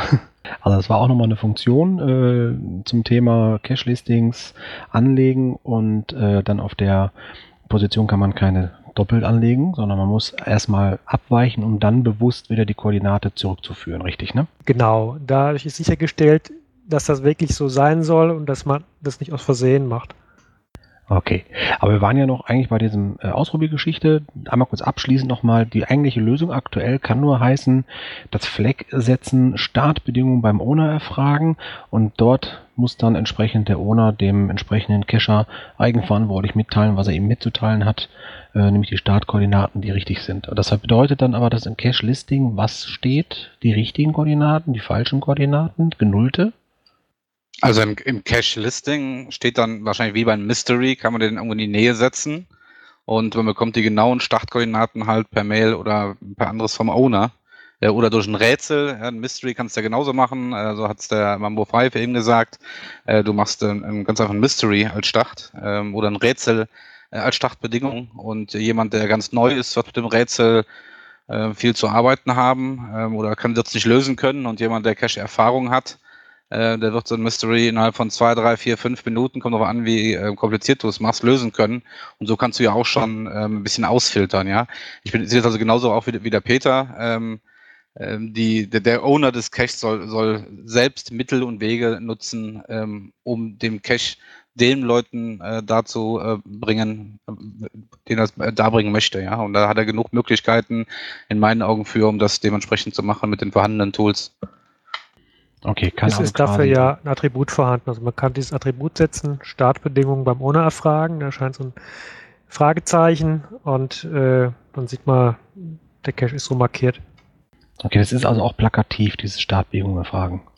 Ja, man kann das schön, äh, also wenn man jetzt nicht den Cache mit Attributen zugespammt hat, sondern setzt sie nur da, wo sie sinnvoll sind und dann sieht man schon, äh, Achtung, da ist was Spezielles eingestellt, zusätzlich noch, dass es auffällt. Gut, ich denke, damit haben wir dann für den äh, Ticketschreiber eine Lösung parat, sodass wir die erste Frage auch einfach jetzt mal abhaken können und sagen können, okay, Startbedingungen beim Unerfragen, das wäre jetzt hier die Lösung. Damit kannst du quasi äh, im Listing andere Koordinaten angeben, wo dann klar ist, dass eben nur bei dir die original richtigen bekommen.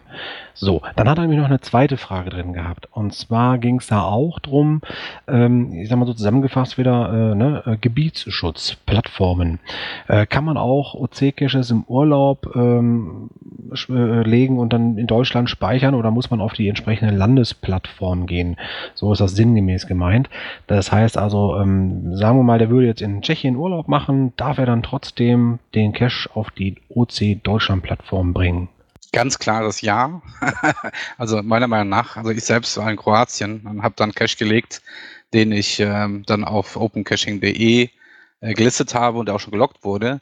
Ähm, die Frage ist natürlich, es gibt natürlich einen gewissen, sag ich mal, Graubereich. Ja, wenn ich jetzt einen Polenurlaub machen würde oder, oder geschäftlich wäre und da einen Cache legen würde, wäre natürlich die Frage berechtigt, ähm, muss ich den auf Open Caching PL listen oder auf opencaching.de?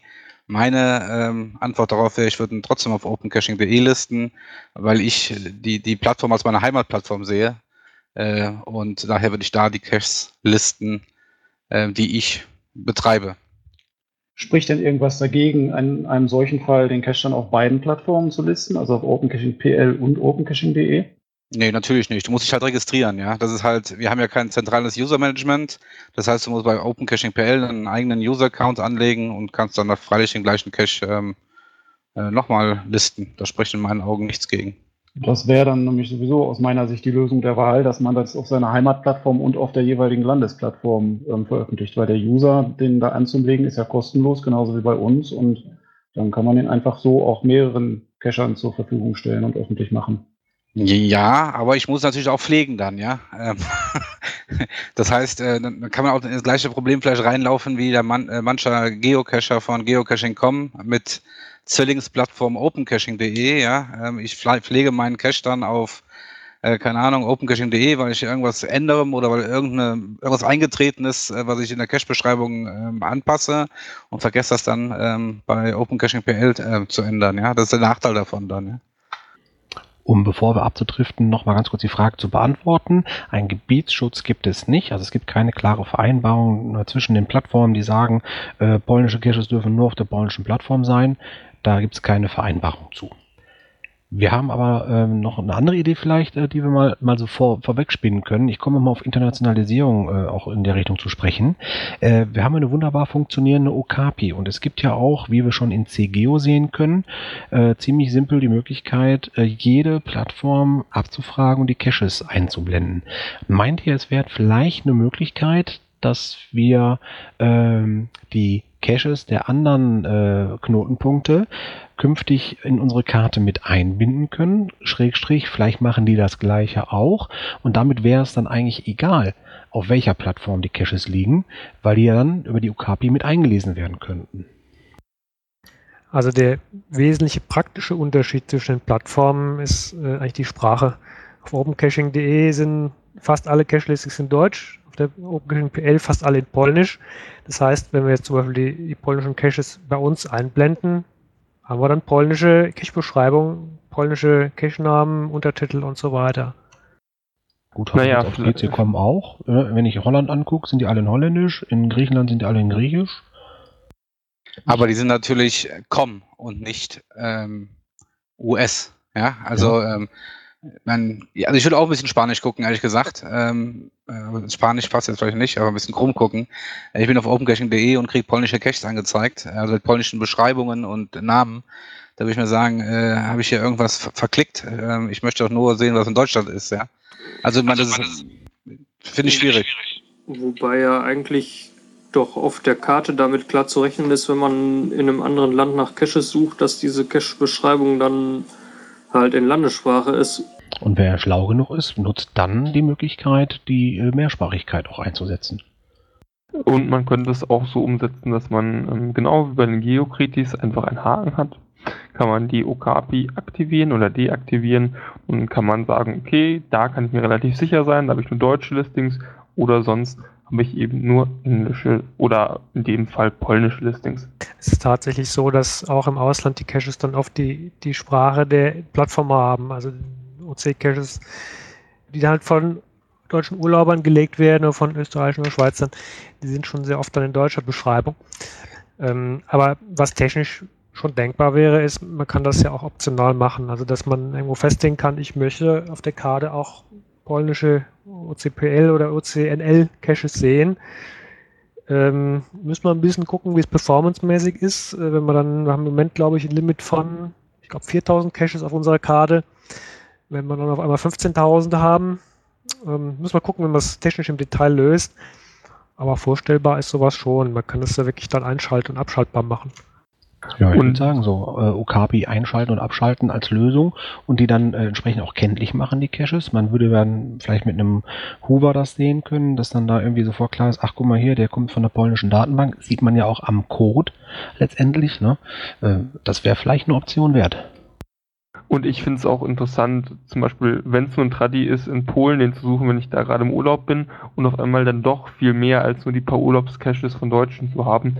Ähm, ist sicherlich interessant. Macht dann auch das Einloggen auf der anderen Plattform nicht notwendig, weil die Kommunikation, das Loggen etc. ja doch alles dann über die Okapi steuerbar wäre.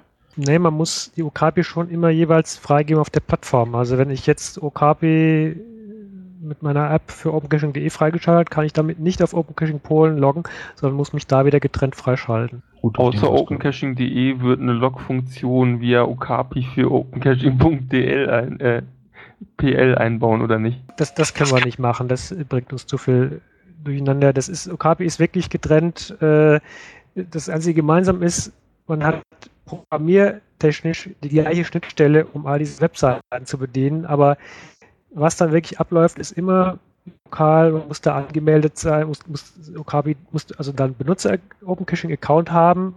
Wenn ich jetzt in Polen loggen will, mit der Okapi muss ich da einen Account haben, muss in diesen Account reingehen, muss da meine App freischalten für Okapi. Ja, wenn man unangemeldet auf der anderen Plattform loggen könnte, gäbe es ja auch schon das Problem, dass der Benutzername, den man in Deutschland hat, dann in Polen zum Beispiel vielleicht irgendein ganz anderer Benutzer schon hat, weshalb sowas dann ja reichlich schwierig sein dürfte. Was ich in Polen auch noch ein bisschen anders sehe, vielleicht sehen die einfach den Open Caching Gedanken anders, ist, dass man, wenn man sich auf ein Listing, wenn man sich das anschaut, nicht sofort die Koordinaten und die Beschreibung sieht, sondern sich erst einloggen muss, was bei uns ja komplett anders ist. Ähm, ja, die sehen offenbar den Open Gedanken ein bisschen anders. Es ist ganz man, anders. Also Open Caching Polen hat ja auch ein Review und Open Caching Polen hat hauptsächlich Statistik, äh, Caching, also ganz stark, ganz viele Kurzlogs, ist eine ganz andere Ausrichtung. Man, man müsste also hingehen und äh, sich pro User entsprechend äh, eine Okapi-Verbindung mit Schreibberechtigung erstellen, richtig? Ja. So macht das ja auch CGO letztendlich. Gut, ähm, ich sag mal so, das, Thema können wir vielleicht mal ins Forum reinlegen. Vielleicht philosophieren wir da mal drüber, ob da in der Richtung was möglich wäre. Ich denke, das könnte zumindest, was die Plattformbreite und die Urlaubscache-Geschichte angeht, äh, interessant machen vielleicht. Ähm, aber ich denke, hier in der Runde sollten wir jetzt erstmal damit äh, genug philosophiert haben. Das können wir im Forum auch mal weitermachen oder zu einem späteren Podcast nochmal mit aufnehmen, oder? Ja. Ja, dann äh, habe ich hier noch Forums-Update äh, als Information liegen. Ähm, war das äh, GESAG Makro zum OC-Loggen das Thema. War das etwas, was sich der Mika auf die äh, Mütze geschrieben hat? Erstmal Hallo in die Runde. Nee, Forum. Äh. Ja, also wir haben ja hier die Informationen, GESAG äh, Makro zum OC-Loggen, da ist ja was ich glaube nicht, aktualisiert worden. GSAK nutze ich eigentlich gar nicht. Das Ja. ist, das ist ja hier dieses Geocaching Swiss Army Knife und das habe ich nicht verwendet. Also, aber wir müssen mal den Thread kontrollieren, wer sich da reingeschaltet hat. Keine Ahnung. Das war der Siggi. Der Siggi hat äh, ja? darüber ähm, was geschrieben, ne? Der Sigi Ich schaue gerade im Wiki nach. Da hatte jemand was eingetragen. In der Zwischenzeit fasse ich schon mal zusammen. Äh, wir haben im Wiki von opencaching.de äh, nochmal eine Aktualisierung erfahren, die beschreibt, wie man mit GSAK OC-Logs direkt aus GSAK möglich macht. Das ist das, was ich daraus entnommen habe. Ja, das steht jetzt in unserem Wiki drin auf der Seite GSRK-Makro und das ist äh, von dem Sigi. Stopp, nicht, nicht Bindestrich Makro, sondern man geht einfach auf die Seite GSAK und da drunter findet man es. Ja, verlinken wir natürlich in die Shownotes und äh, freuen uns über Informationen, Kommentare dazu innerhalb unseres Blogs. Wenn ihr also äh, GSAK nutzt und das äh, Skript mal ausprobiert habt, schreibt mal, wie es funktioniert, kommt auch ins Forum, wird auch verlinkt und äh, vielleicht gibt es ja noch ein paar Ideen, Verbesserungsvorschläge für denjenigen, der es da zuletzt geändert hat. Vielleicht kann man da noch was äh, verbessern. Tja, jetzt komme ich da unten an die letzte Zeile, steht Cache-Empfehlung. Haben wir keine? So wie ich das gesehen habe, aktuell nicht. Ähm, es wird aber bald eine Cache-Liste wegen dem neuen, ähm, wegen dem neuen Feature geben, wo alle bisherigen Cache-Empfehlungen aufgelistet sind. Die werden wir einfach beim nächsten OC-Talk oder vielleicht schon im Anschluss an die Shownotes äh, reinposten, damit man sich da mal den Überblick verschaffen kann, vielleicht über relativ gute Caches. Schöne Idee. Ich habe gerade eben einen gelegt, den kann ich ja jetzt empfehlen. Nein, Scherz. Okay, also wir werden äh, eine Cache-Liste mit dieser neuen Funktion, die wir haben, erstellen, wo wir die Cache-Empfehlungen aus dem OC-Talk aufzählen werden. Richtig, Schlini? So ist es. Gut. Dann haben wir zwar für heute keine aktive Cache-Empfehlung, äh, nur die Voraussicht, dass wir das äh, etwas modernisieren wollen. Und im Themenbereich Sonstiges hätten wir noch offen. Habt ihr noch irgendwas auf den Herzen heute? Ja, ich habe natürlich, natürlich selbstverständlich haben wir eine Cache-Empfehlung, die wir ähm, äh, diesen ähm, Tag heute ähm, mitteilen müssen. Ich ähm, poste sie mal eben unten rein. Na, unseren OC-Stammtisch in Düsseldorf, ja. Den können wir gerne hier auch nochmal im Podcast erwähnen. Ja, natürlich. Den habe ich jetzt echt vergessen. Der ist nämlich am Dienstag wieder dran, ne? Dienstag oder Montag? Dienstag, doch, Dienstag, ja. Genau, jeden ersten Dienstag des Monats, nämlich jetzt genau am 7.7.2015, also in genau zwei Tagen. Ähm, ja, da wird sich wieder getroffen und äh, der Kollege vor Ort, der Linsus, der freut sich darauf, wenn Leute kommen. Ist vielleicht auch schon so ein bisschen eine Vorgruppe äh, Gruppe für äh, unser OC-Treffen in, in Düsseldorf, äh, weil er hat mitgeholfen, da auch die Location zu finden und die Organisation vor Ort ein bisschen mit zu koordinieren. Ähm, er ist auch derjenige, der äh, den Südpark jetzt zum Glück übernehmen konnte. Da gab es ja einen Vorcacher, der zwar schöne Caches gelegt hat, aber letztendlich sich vom Cachen abgewandt hat. Und da gab es über die Adoptionsmöglichkeit äh, die Chance, wirklich alle Caches endlich äh, zu übergeben. Und die sind jetzt wieder in trockenen Tüchern und freuen sich schon auf unsere Logs, die wir dann machen, wenn wir hier demnächst alle aufschlagen werden. Also, unser OC-Stammtisch am jetzt kommenden Dienstag, das ist der OC-Code OC10 Cäsar Bertha 8 und die freuen sich auch, wenn da Leute dran teilnehmen. Also ab 18 Uhr. So. Am Düsseldorfer Altstadt, äh, in der Düsseldorfer Altstadt. Und wie so Kescher machen, ne, ihr müsst euch mit Koordinaten ranwagen, die Kneipe finden. Das ist übrigens eine echt lustige Truppe. Ich bin da auch schon mal gewesen, du ja auch, Mirko. Und ähm, das ist empfehlenswert, da mal teilzunehmen. Auf jeden Fall. Ja, sind wir sonst noch irgendwie mit irgendwelchen Themen offen für heute? Außer dass es zu warm war die letzten drei Tage. Es war nicht zu warm, es gab nur zu wenig Wasser. also ich, war- ich war in der Lahn schwimmen heute, ja, das war sehr angenehm, muss ich sagen. Oh, oh, oh, jetzt wird aber oft toffig hier. Weil du der willst Cache legen und ich hatte den ganzen Wald für mich alleine und konnte das in aller Ruhe einmessen und Spoilerfotos machen und es war niemand da. Na gut, dann würde ich sagen, schließen wir die Aufnahme für heute. Wir bedanken uns bei allen, die live dabei waren. Zum Smalltalk darf gerne noch gleich hier geblieben äh, werden. Und dann sage ich Tschüss, bis zum nächsten Monat. Und da äh, wird's richtig spannend. Das ist äh, der erste Achte, war das richtig? Ne, zweite Achte. Ein Tag nach unserem äh, Treffen. Genau. Uh, hoffentlich sind wir da schon wieder nüchtern. Hoffentlich gibt's uns dann noch, ja. Dann muss ich ja rechtzeitig zurück sein. Außerhalb Düsseldorf. Ja, Hauptsache, du beantragst ja nicht die Auflösung live am Stammtisch, du. Wäre mal spannend. Ja, also wir freuen uns auf eure Besuche und ich sage Tschüss. Jo, Tschüss. tschüss. Wir freuen uns auch Tschüss. über eure Kommentare unter dem Blogpost. Kommentare. jo,